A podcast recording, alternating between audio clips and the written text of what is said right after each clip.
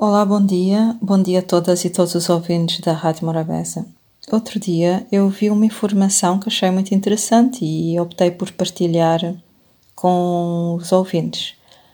O Centro Social SOS do Mindelo, Aldeias Infantis SOS, no âmbito do Programa de Reforço Familiar Mindelo, disponibiliza serviços de apoio psicológico nas comunidades de Ribeirinha, Ribeira Bote, Monte Sossego e Fonte Felipe.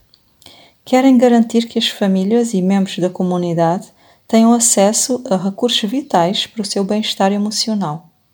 Esse serviço de apoio psicológico está direcionado para todas as faixas etárias, abrangendo crianças, adolescentes e adultos, e abarca qualquer pessoa da comunidade que necessite de apoio psicológico e não apenas as famílias inscritas no programa de reforço familiar.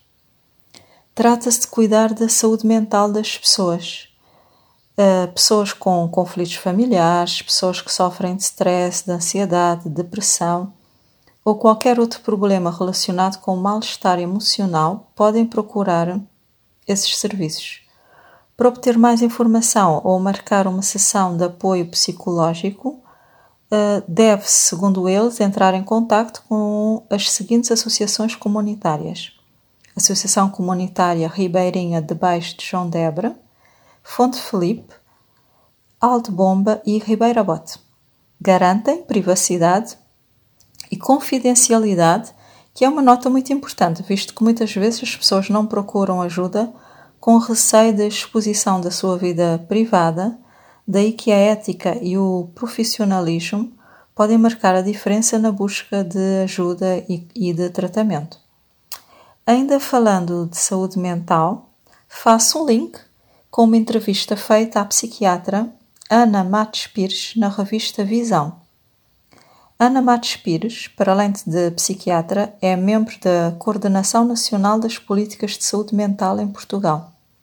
Nessa entrevista, fala da importância da prevenção da doença mental e da necessidade de maior investimento em diagnóstico precoce e no tratamento adequado aborda questões pertinentes como o estigma à volta da doença mental, o que dificulta as pessoas a pedir ajuda.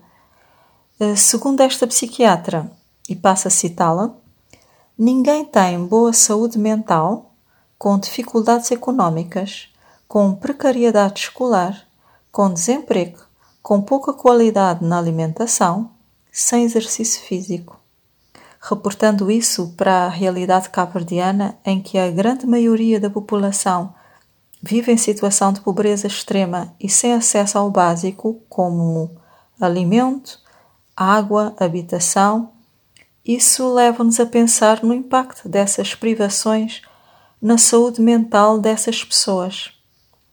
Normalmente, quando se fala das pessoas que vivem desprovidas do básico, e não são poucas, em Cabo Verde, nós pensamos que essas pessoas estão mais expostas a doenças, mas pensamos uh, nas doenças físicas relacionadas com a deficiente alimentação e a falta de cuidados de higiene e saneamento.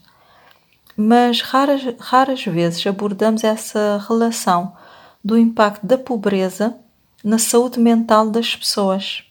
Uma pessoa que vive em situação de pobreza, que não que não vamos eh, mais longe, que é uma pessoa que vive com salário mínimo ou menos, dificilmente terá uma boa saúde mental. O que reporta-nos ao combate à pobreza como uma prioridade nacional e à promoção da inclusão social e económica uh, das pessoas. Não podemos nos habituar ao nível de pobreza que vivem muitas famílias, uma pobreza crua, violenta, crónica e desumanizante. Uma boa semana.